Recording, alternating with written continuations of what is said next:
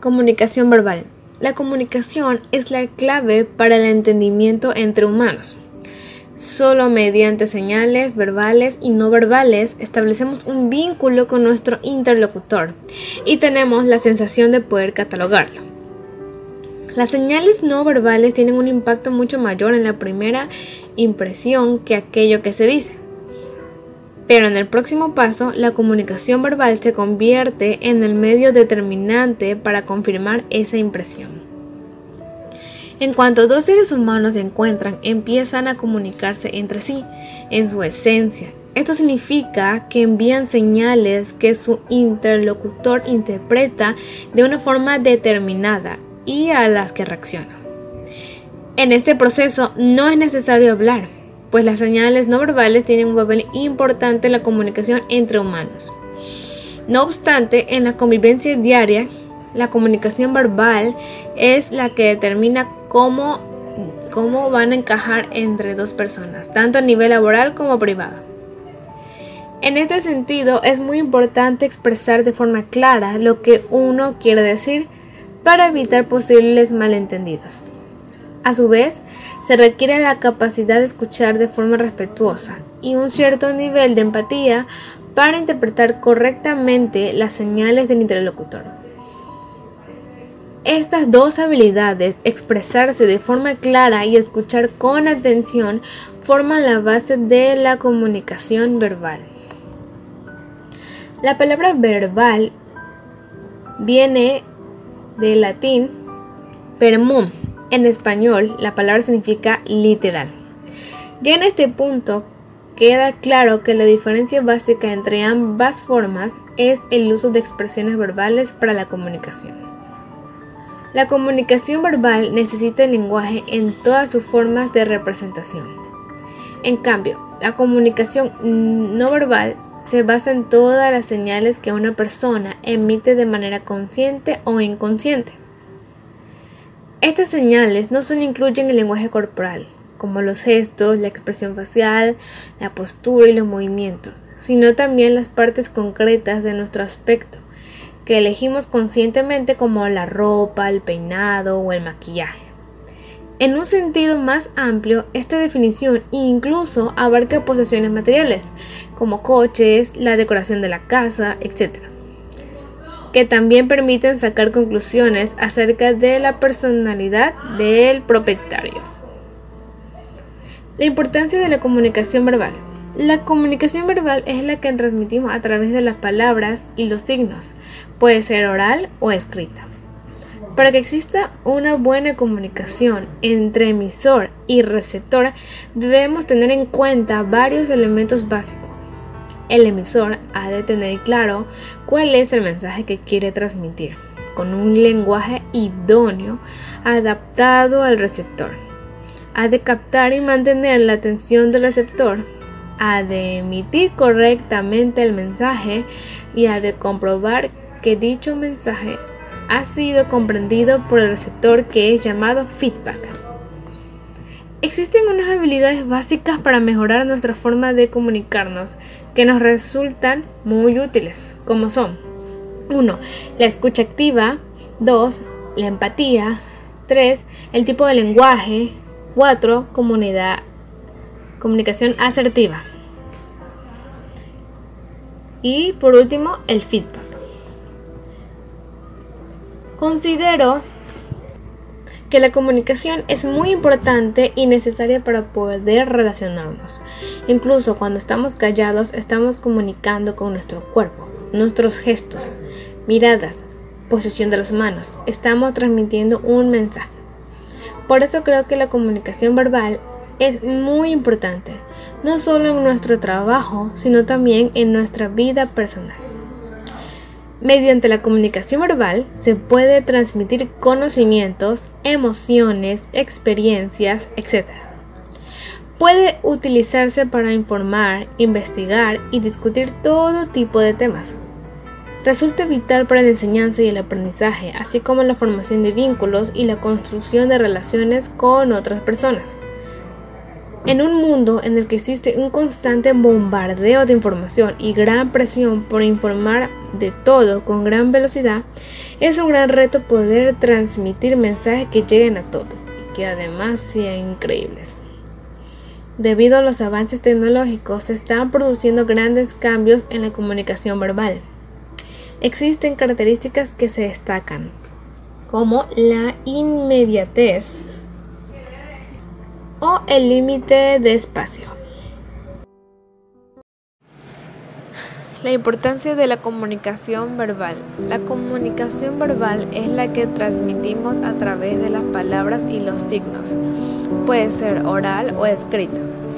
Para que exista una buena comunicación entre emisor y receptor debemos tener en cuenta varios elementos básicos. El emisor ha de tener claro cuál es el mensaje que quiere transmitir con un lenguaje idóneo, adaptado al receptor. Ha de captar y mantener la atención del receptor. Ha de emitir correctamente el mensaje y ha de comprobar que dicho mensaje ha sido comprendido por el receptor, que es el llamado feedback. Existen unas habilidades básicas para mejorar nuestra forma de comunicarnos que nos resultan muy útiles, como son 1. La escucha activa 2. Empatía 3. Tipo de lenguaje 4. Comunicación asertiva 5. Feedback Considero que la comunicación es muy importante y necesaria para poder relacionarnos. Incluso cuando estamos callados, estamos comunicando con nuestro cuerpo, nuestros gestos, miradas, posición de las manos, Creo que la comunicación verbal es muy importante, no solo en nuestro trabajo, sino también en nuestra vida personal. Mediante la comunicación verbal se puede transmitir conocimientos, emociones, experiencias, etc puede utilizarse para informar, investigar y discutir todo tipo de temas. Resulta vital para la enseñanza y el aprendizaje, así como la formación de vínculos y la construcción. La construcción de relaciones con otras personas. En un mundo en el que existe un constante bombardeo de información y gran presión por informar de todo con gran velocidad, es un gran reto poder transmitir mensajes que lleguen a todos y que además sean increíbles. Debido a los avances tecnológicos se están produciendo grandes cambios en la comunicación verbal. Existen dos características que se destacan. Uno, la inmediatez y dos, el límite de espacio. Es importante recordar que una comunicación verbal efectiva no puede darse en forma aislada o separada de la comunicación no verbal. Por ejemplo, el lenguaje del cuerpo, el tono de voz y la expresión facial, entre otros, incluyen siempre al comunicarnos. En este tipo de comunicación el mensaje es verbalizado, pues se utilizan las palabras ya sea de manera oral o escrita. Una comunicación verbal buena ayuda a reducir las barreras producidas por las diferentes culturas y de lenguaje. Muchas empresas multinacionales programan entrenamientos para inculcar en sus empleados destrezas para una comunicación efectiva, pues esto le trae beneficios incluso a largo plazo. La manera como se comunican los empleados entre sí en una organización retrata la imagen de esa y esa imagen puede ser la primera o la última impresión. Una comunicación verbal efectiva entre el empleador y los empleados también aumenta el nivel de satisfacción. Un excelente dominio de la comunicación verbal aumenta la habilidad de las personas para compartir ideas, pensamientos y preocupaciones entre sí.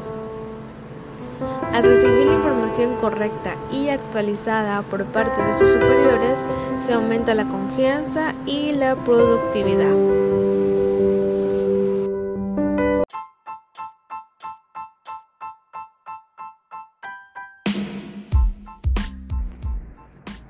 Hoy hablaremos sobre los elementos de la comunicación verbal.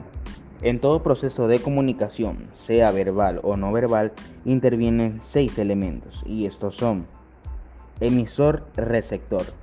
Tradicionalmente se considera el emisor y el receptor como dos sujetos indispensables para que haya comunicación, mientras uno produce, otro comprende. Sin embargo, la sociolingüística, por ejemplo, propone la importancia no solo de referirse a las nociones de emisor, y receptor como participantes de una fuente locucionaria que marca buena parte del discurso. Esta, como su nombre lo indica, es la fuente que proporciona parte de los conocimientos que quedan plasmados en el mensaje. En cuanto al receptor, se explica que no todos los que funcionan como oyentes en un proceso comunicativo son afectados por la comunicación. Por esta razón se habla de un blanco locucionario que es el participante que resulta efectivamente involucrado en el proceso. La relación de jerarquía también se refleja en los roles sociales. A partir de este aspecto se miden las relaciones de poder, es decir, las relaciones que se establecen entre jefe y empleado, médico y paciente, cliente y camarero, pasajero y taxista, por mencionar algunas, las cuales se reflejan en el empleo de la lengua. Así en las sociedades estratificadas de manera marcada, los jóvenes pueden tener vedado el empleo de ciertas expresiones o estar obligados a usar otras según la edad de su interlocutor. El código. Cuando hablamos de código es cuando se considera que la comunicación depende del proceso de codificación de un mensaje por parte del hablante y de descodificación de aquel por parte del oyente. Este doble proceso exige que se reconozcan los significados del diccionario o lingüísticos de las expresiones empleadas en la comunicación, así como la estructura morfosintáctica del mensaje emitido. El código tiene dos vertientes, la verbal y la no verbal.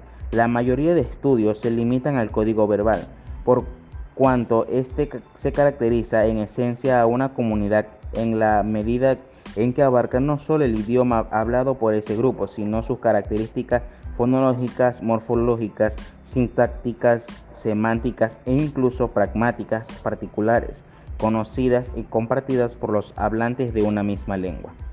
El mensaje es un esquema de comunicación tradicional. El mensaje se considera tan esencial como los interlocutores. Es el nexo entre estos y siempre tiene un referente. En muchos casos el mensaje está asociado con una realidad externa, en otros se refiere a una emoción o simplemente tiene que ver con acciones en las que el referente no es tan evidente como sucede al saludar o insultar.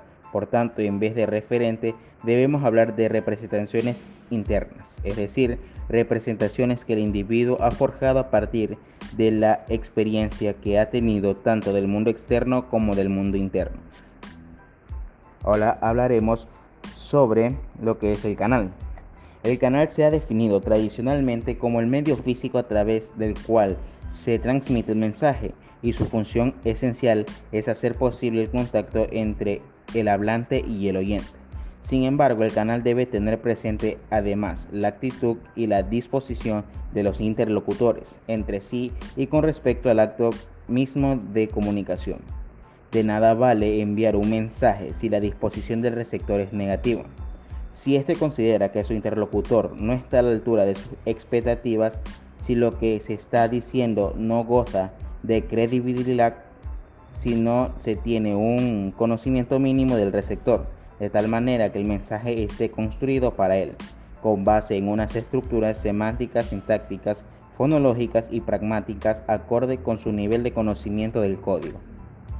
Ahora hablaremos del contexto. El contexto es otro de los elementos del proceso de comunicación. Se concibió en un principio como un entorno físico. Sin embargo, hoy tenemos que ponerlo este, como un rótulo a las nociones de entorno social y entorno cultural, en los que se produce el acto del habla o del contexto comunicativo. El contexto es, según Sperber y Wilson, una construcción psicológica, un conjunto de supuestos que el oyente tiene sobre el mundo y comparte con el hablante. Usualmente la estructura del mensaje, o como ya se dijo, el discurso responde a las necesidades que impone el contexto, es decir, el rol de los participantes, la edad, el género y el poder que les ha sido asignado.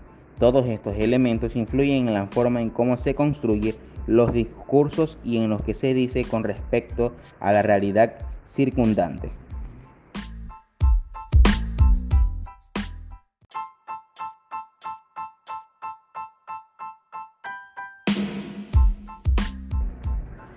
Hoy hablaremos sobre las formas y las características de la comunicación verbal.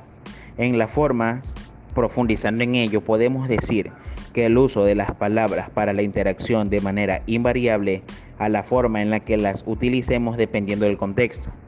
Se puede realizar de dos formas principales, oral con el uso de palabras o escritas por medio de representación gráfica de signos. La comunicación oral goza de un amplio rango de formas, gritos, exclamaciones, silbidos, risas, lloros y sonidos vocales. Todos ellos pueden expresarse en multitud de ocasiones en sustitución del lenguaje formal y articulado, que es la forma de comunicación oral más desarrollada y clara para entender. El lenguaje articulado son sonidos estructurados que dan lugar a las sílabas, palabras y oraciones con las que nos comunicamos con las demás personas. Por otra parte, la comunicación escrita tiene, como el lenguaje articulado, un gran nivel de desarrollo. Así, las formas también son muy variadas, alfabetos, siglas, acrónimos, logotipos, iconos y jeroglíficos. En esta inalcanzable lista podemos encontrar métodos escritos creados en el principio de los tiempos hasta otros originados a día de hoy. Con el uso de la comunicación electrónica y otros recursos tecnológicos en referencia a esto último, sabemos que hoy en día la comunicación verbal se está reformando y ampliando a un sistema más sencillo debido a la innovación que proporciona los avances informáticos. Esto es algo que representamos a través de recursos como el correo electrónico, el chat y otros medios de transmitir mensajes que se caracterizan por la rapidez y por la eliminación de ciertas partículas básicas de la comunicación. Ambas formas de comunicación utilizan sus códigos correspondientes, así como la participación de diferentes personas para que se lleve a cabo la comunicación propiamente dicha. También se puede dar el caso de que un tipo de comunicación verbal no se, no se produzca en tiempo real. Por ejemplo, a través de dejar comentarios en un blog en el que se ha publicado un tema, no existe una comunicación escrita en tiempo real, ya que la persona puede responder o no a esos comentarios en otros momentos. Pues bueno, ahora pasaremos a las características de la comunicación verbal. Estas son las más principales. Los mensajes orales son efímeros. A diferencia de la comunicación escrita, se olvidan antes y no permanecen de la misma forma en el tiempo. Es espontánea ya que puede surgir a través de una conversación entre dos interlocutores sin que exista nada preconcebido. Existe una interacción entre los individuos que mantienen una conversación. Es de carácter inmediato en el tiempo, se utiliza el canal auditivo en el proceso Puede haber variaciones dependiendo del contexto cultural y se pueden utilizar movimientos y gestos que se asocian a las palabras que se están poniendo en manifiesto. Como dato adicional también tenemos que es exclusivo de los seres humanos. Solo los seres humanos tenemos la capacidad del habla, por lo tanto no es posible que exista comunicación verbal en otras especies. Requiere el uso de un código común. La lengua utilizada, así como las palabras utilizadas que se derivan de ella, deben ser conocidas tanto por el emisor como los receptores del mensaje. Se expresa a través del habla. Si la lengua es el código, el habla es el acto que permite la materialización de dicha lengua, bien sea a través de la expresión oral o escrita. Requiere el uso de conceptos. En la comunicación verbal es imprescindible el conocimiento y uso de conceptos para poder decodificar el mensaje. Por lo tanto, la comunicación verbal requiere del pensamiento abstracto una cualidad propia del proceso cognitivo humano. Es un proceso. El acto comunicativo tiene una serie de elementos que son afines en la comunicación verbal y no verbal y que son indispensables para que el proceso de comunicar eh, se lleve a cabo.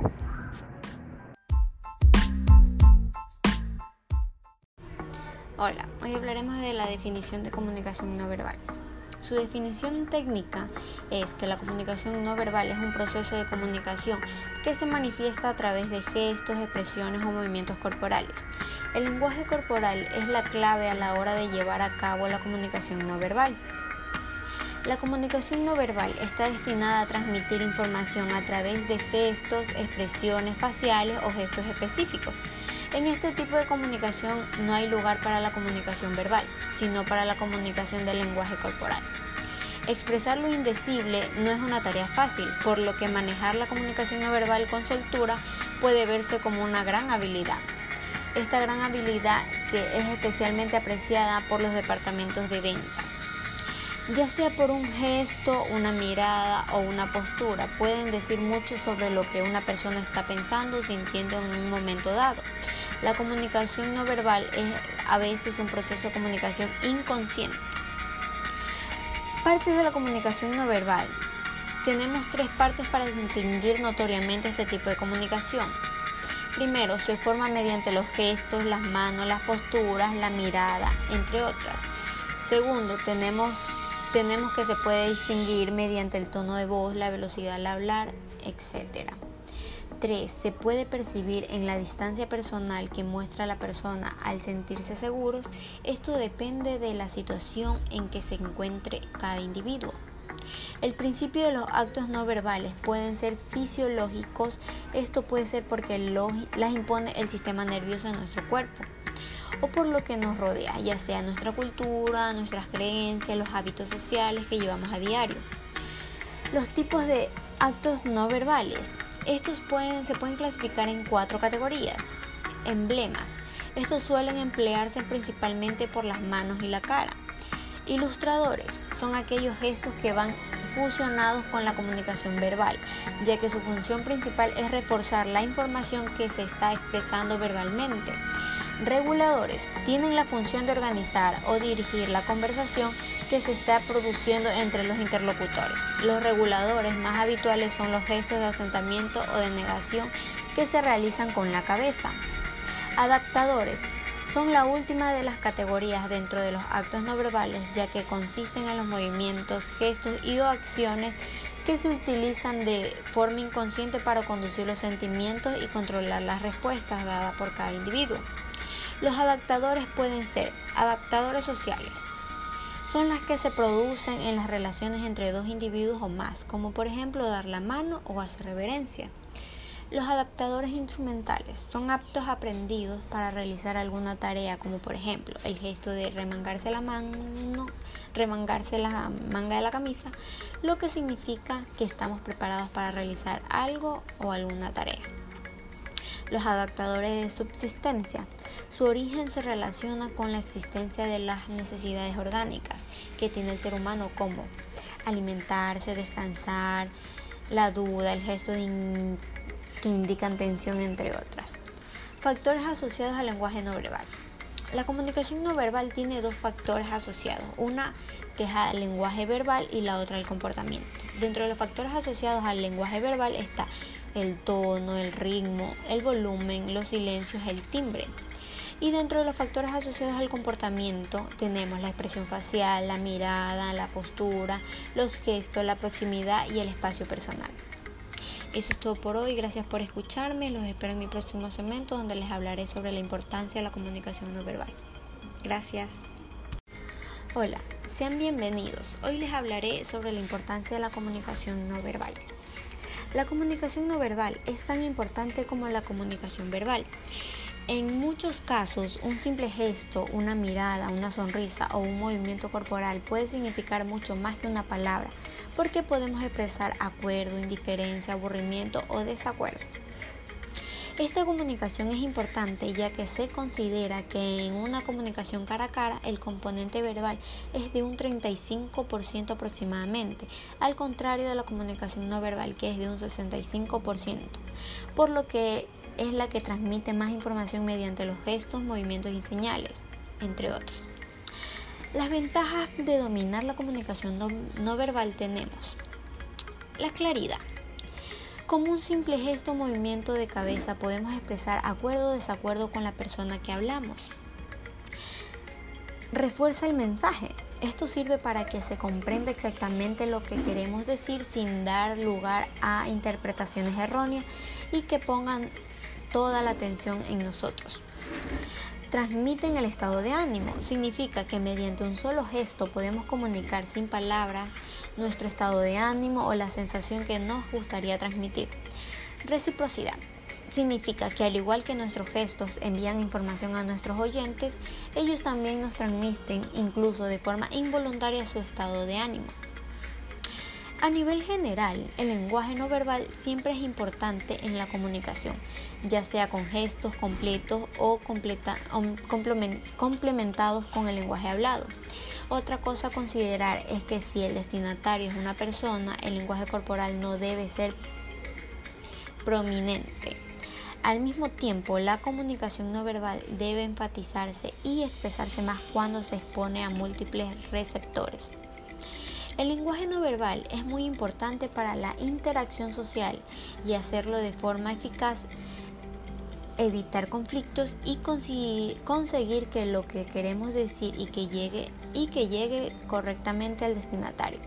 Comprender los factores que influyen en la comunicación no solo nos ayuda a transmitir información, sino que también nos ayuda a entender a otros interlocutores, evitar malentendidos, asegurar un ambiente positivo y una escucha activa.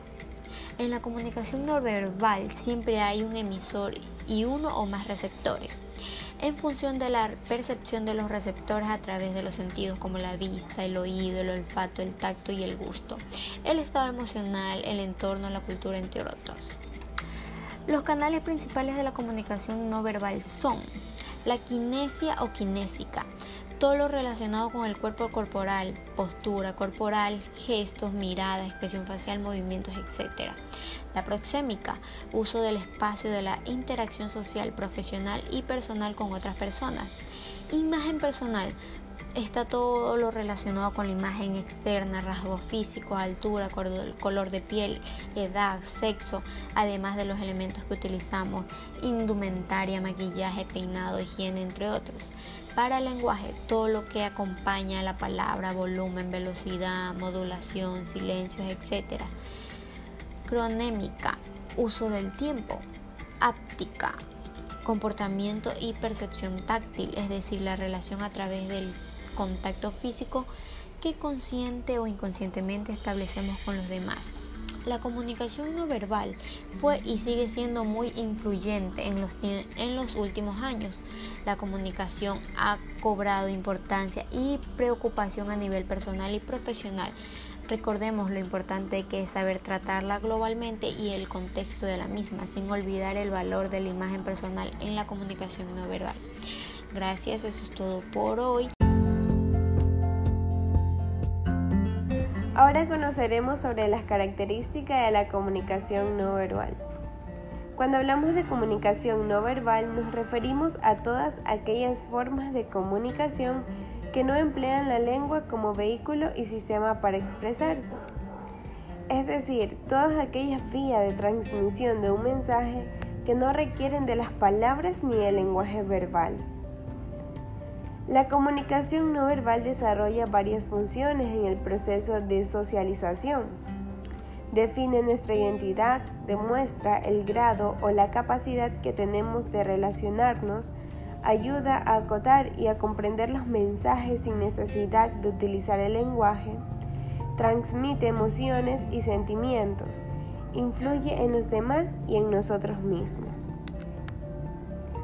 Algunos ejemplos de comunicación no verbal pueden ser un turista viaja a China y decide comprar comida callejera.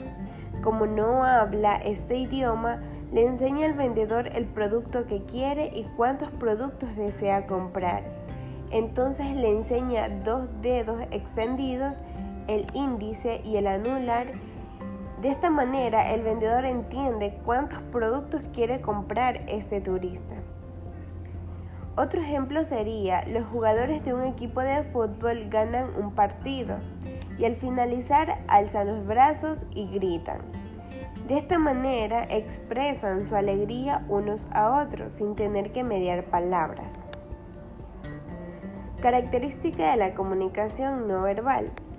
Un gesto, una mirada o una postura determina que pueden transmitir muchísima información sobre lo que una persona piensa o siente en ese momento. La comunicación no verbal es un proceso de comunicación inconsciente en ocasiones. Esto ocurre con frecuencia, es decir, diariamente. El contacto visual, la sonrisa, el ceño fruncido o ignorar totalmente a alguien, aunque sea de forma inconsciente, en realidad siempre estamos comunicando algo. Por ejemplo, cuando conversamos con alguien no solo lo decimos, sino que también incluye nuestro tono de voz, nuestro lenguaje corporal y nuestra expresión facial. La comunicación no verbal puede transmitir un mensaje tanto a través de señales verbales como con señales corporales correctas. La forma en que escuchamos, en que miramos y reaccionamos en una conversación hace que la otra persona sepa lo mucho que nos importa la conversación. También depende del contexto. Mirar a los ojos directamente a un extraño es totalmente diferente al hacerlo con un amigo. Cuando hablamos con un amigo, nuestro tono de voz, nuestra mirada y nuestra postura revelan cuánto valoramos esta relación. Esto sucede porque la comunicación no verbal se interpreta dentro del contexto de, nuestra amistad y se complementa con la conversación casual y personal. También comunica más que la comunicación verbal. El mensaje no verbal es más difícil de controlar que el mensaje verbal, porque las señales no verbales representan nuestras verdaderas emociones y comportamientos. También es un medio de expresión primario. Somos fácilmente capaces de detectar emociones como la ira, la frustración, la tristeza o la ansiedad sin que la gente lo diga porque las señales no verbales son muy poderosas. También está relacionada con la cultura. Diferentes culturas contribuyen a diferentes puntos de vista en el comportamiento no verbal. Por ejemplo, la formación de un cero o una O y el pulgar que significa ok o un buen trabajo. Puede tener un significado de insulto también en otro país. Puede ser ambigua. No siempre interpretamos correctamente cómo se siente otra persona a partir de su comunicación no verbal. También es multicanal. Esa comunicación no solo es visual, es decir, transmitimos mensajes a través de gestos y posturas, sino que también auditiva, cuando hablamos muy rápido y nerviosos, por ejemplo. Puede ser también persuasiva e intencionada. Si bien es cierto, la mayoría de personas no estamos al tanto de aquello que comunicamos de forma no verbal, también hay quienes la utilizan para sus propios fines.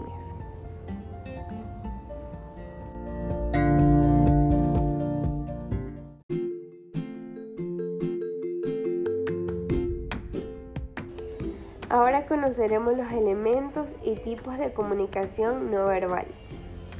La comunicación no verbal cumple con el circuito de la comunicación de cualquier tipo, ya que tiene un emisor, un receptor, un mensaje, un canal y cierto código, dado que no hay lenguaje convencional al que acudir. Eso significa que los mensajes se elaboran a través de otros sentidos y empleando otras partes del cuerpo, como son el emisor. Este utiliza sus cejas, su sonrisa, su boca para hacer muecas, sus ojos y la dirección en que mira, su postura corporal, su ceño, su distancia respecto al otro, eh, su tono de voz, su ritmo y sus gestos manuales.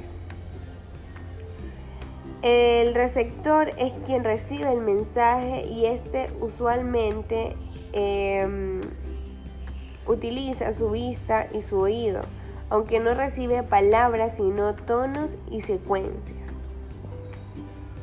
En este sentido, la comunicación no verbal es mucho más versátil que la hablada. dado que dispone de un conjunto más libre de sentimientos y signos que elaborar. Incluso puede incorporar elementos contextuales, como señalar un objeto o una dirección, tomar un objeto o realizar una mímica o imitación de una acción que desea transmitirse. Cuando hablamos de lenguaje no verbal nos referimos a la gestualidad, ya que estos son movimientos de las manos y de todas las extremidades. También tiene desplazamientos de la cabeza, que pueden ser más o menos complejos y más o menos específicos, de acuerdo a la intención. A menudo los usamos junto al lenguaje como una forma de acompañamiento para lograr mayor precisión. También eh, incluye las expresiones faciales, ya que existe en el ser humano cierto condicionamiento congénito que nos permite reconocer las expresiones faciales desde edades muy tempranas. Una sonrisa, un ceño fruncido, una cara rabiosa, toda una gama de emociones se expresa de manera más o menos instintiva en nuestro semblante. También eh, se incluye la postura corporal, ya que esto eh, está dependiendo de cómo posicionemos el cuerpo. Podremos también transmitir emociones, sensaciones o inspirar en el otro cierto sentir. Esto también tiene reminencias evolutivas que asocian el tamaño a la fuerza, la sumisión al abatimiento, etc. Muchos animales se comunican de esta manera. También se incluye lo que es apariencia física. El complejo código de las modas, las vestimentas, los accesorios, los cortes de cabello y toda una vertiente comunicativa que en muchos casos puede ser inconsciente, también constituye el lenguaje no verbal. También incluye el paralenguaje, Aquí se clasifican los sonidos no lingüísticos, no palabras ni expresiones de lenguaje, sino sonidos que remiten a sensaciones o informaciones de manera no verbal debido a su tono, velocidad o volumen, o bien a la asociación emotiva que se hace con ciertos sonidos, como el llanto de un bebé, por ejemplo. Entra en este tipo de los actos comunicativos. También incluye eh, la proxémica. Se refiere al manejo del espacio entre el emisor y el receptor, mediante el cual puede sugerirse intimidad, agresividad, pasión y otras informaciones. La comunicación no verbal sustituye, refuerza y completa al lenguaje verbal mediante el uso de las miradas, gestos, posturas, etc. Este intercambio de información resulta especialmente importante porque expresa en muchas ocasiones los sentimientos y actitudes reales del hablante que pueden no coincidir con sus palabras. Cuando aprendemos a distinguir las diferentes formas en las que se manifiesta el lenguaje no verbal, obtenemos también datos de intereses sobre nuestro interlocutor que pueden ser utilizados para el beneficio de ambos.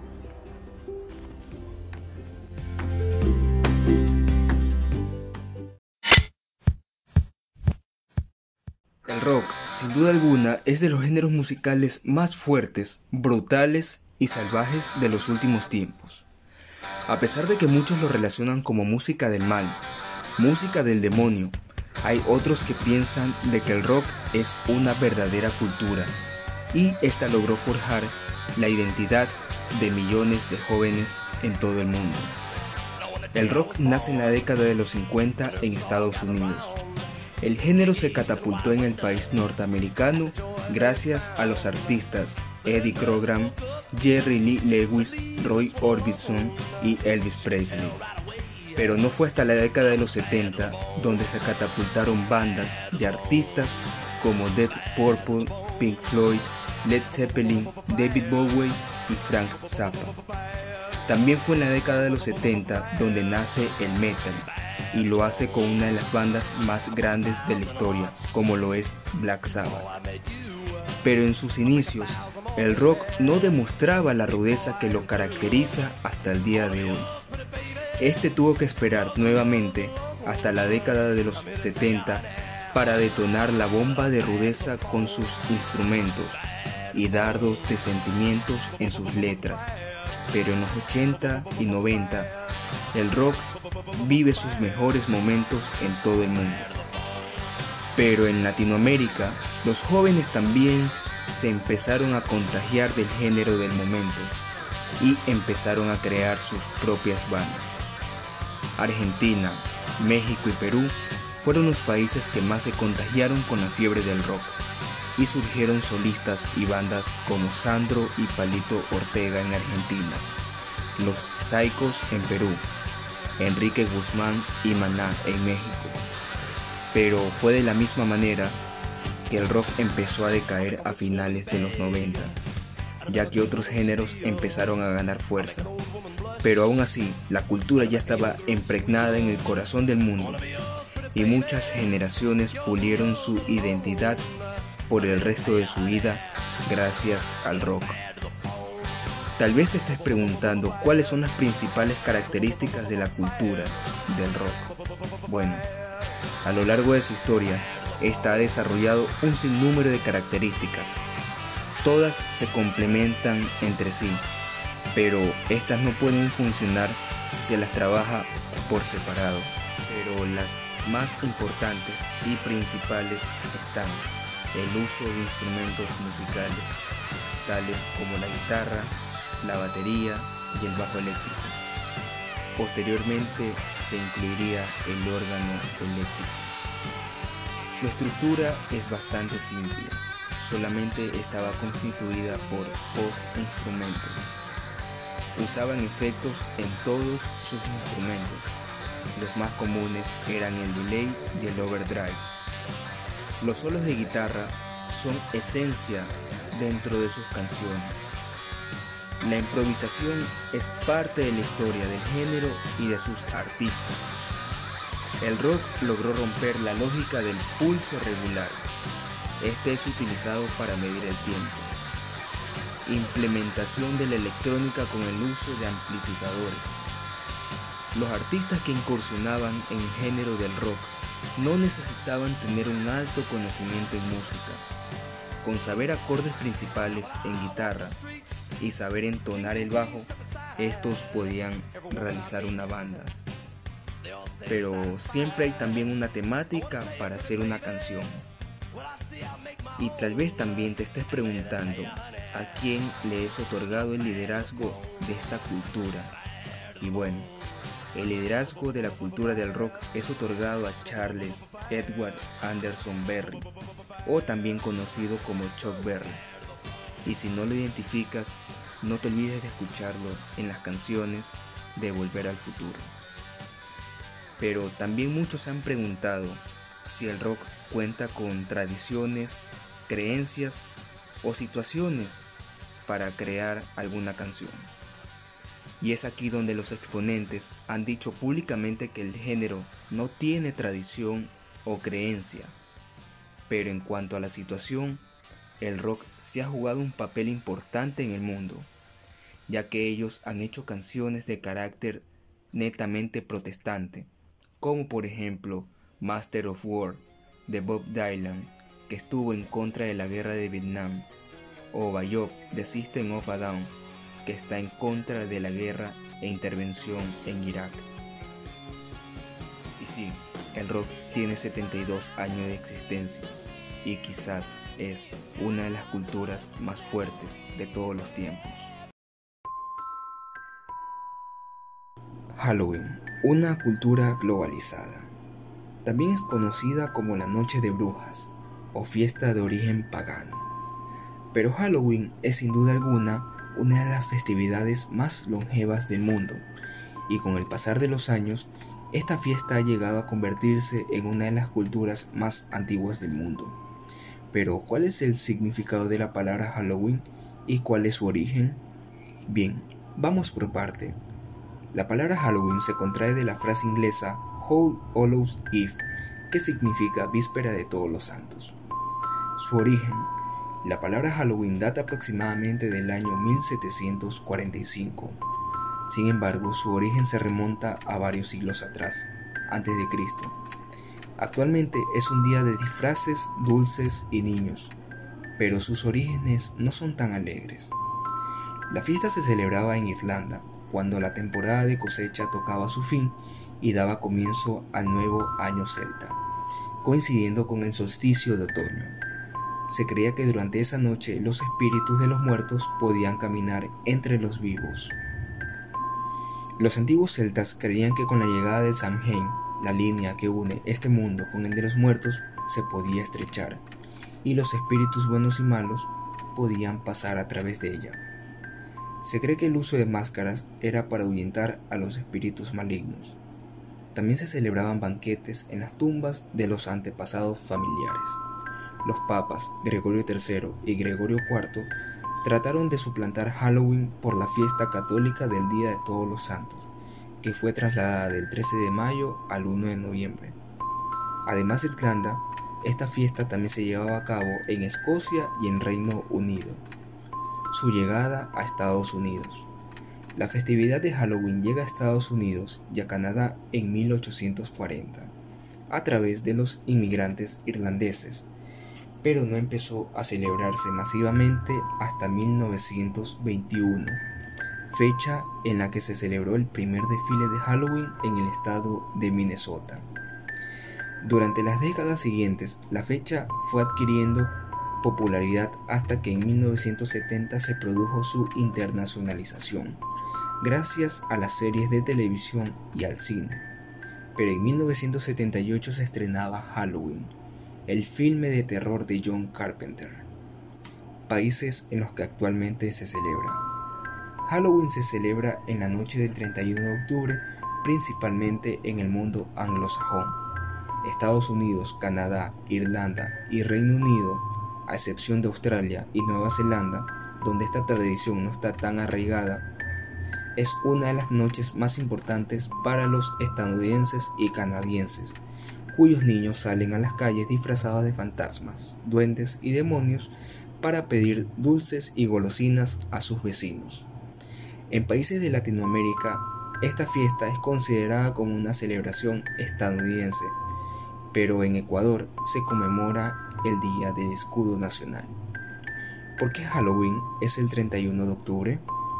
Como ya lo mencionamos, la celebración se realiza el 31 de octubre porque es el día en la que concluye el año céltico. La vida se dividía en dos etapas, una de luz que contemplaba la primavera y el verano, y otra de oscuridad, que estaba el otoño y el invierno. El equinoccio de otoño era el punto de inflexión del año en el que los días se hacían más cortos y las noches más largas. Con todo ello, el Samhain se presentaba como una fiesta para decir adiós al buen tiempo y a Luke, que es el dios del sol, que se prolongaba durante tres días.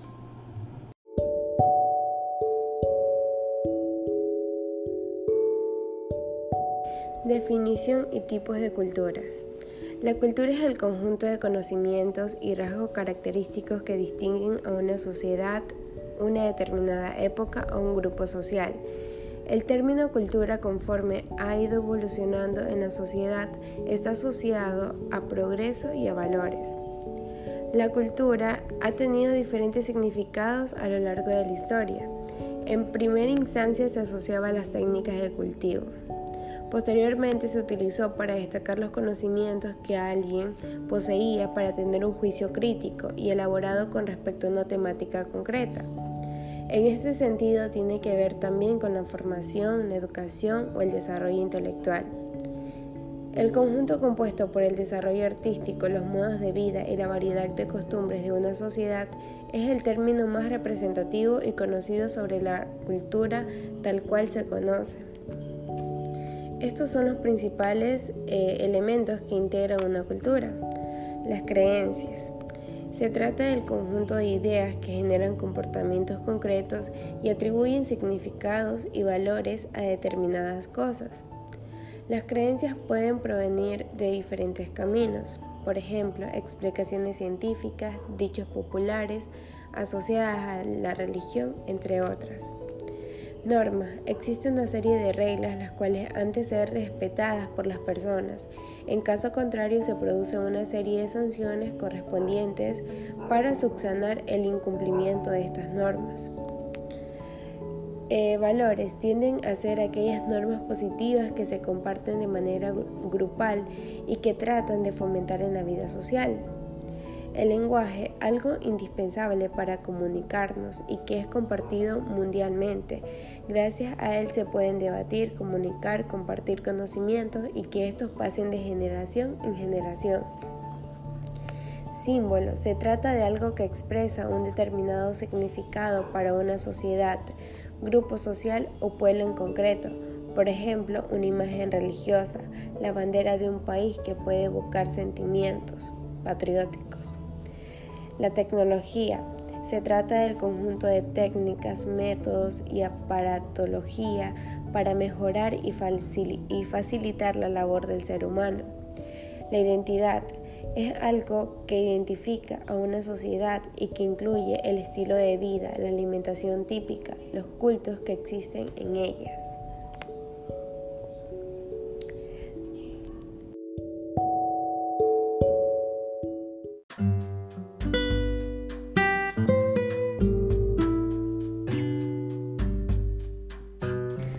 Los tipos de cultura. Debido a la amplitud del concepto para conocer los diferentes tipos de cultura, se hace necesario establecer diferentes clasificaciones. En general, nos encontramos cuatro tipos de clasificaciones dependiendo del criterio de referencia. Según el uso del lenguaje y la escritura, lo cual depende no solo de cuando empezó a escribir esta cultura, sino de cómo se lo hace, por ejemplo, en China tienen un tipo de escritura basada en logogramas, mientras que en América Latina la escritura es alfabética. Por su parte, también existen culturas que no han avanzado hacia sistemas escritos y se basan en sistemas orales. Ejemplo de esto último son culturas indígenas. Dependiendo del tipo de sistema económico, en el artículo de tipos de sistemas económicos desarrollamos los principales tipos de sistemas. Eh, en función a la jerarquía social. Eh, se basa en función a las clases sociales y en orden socioeconómico.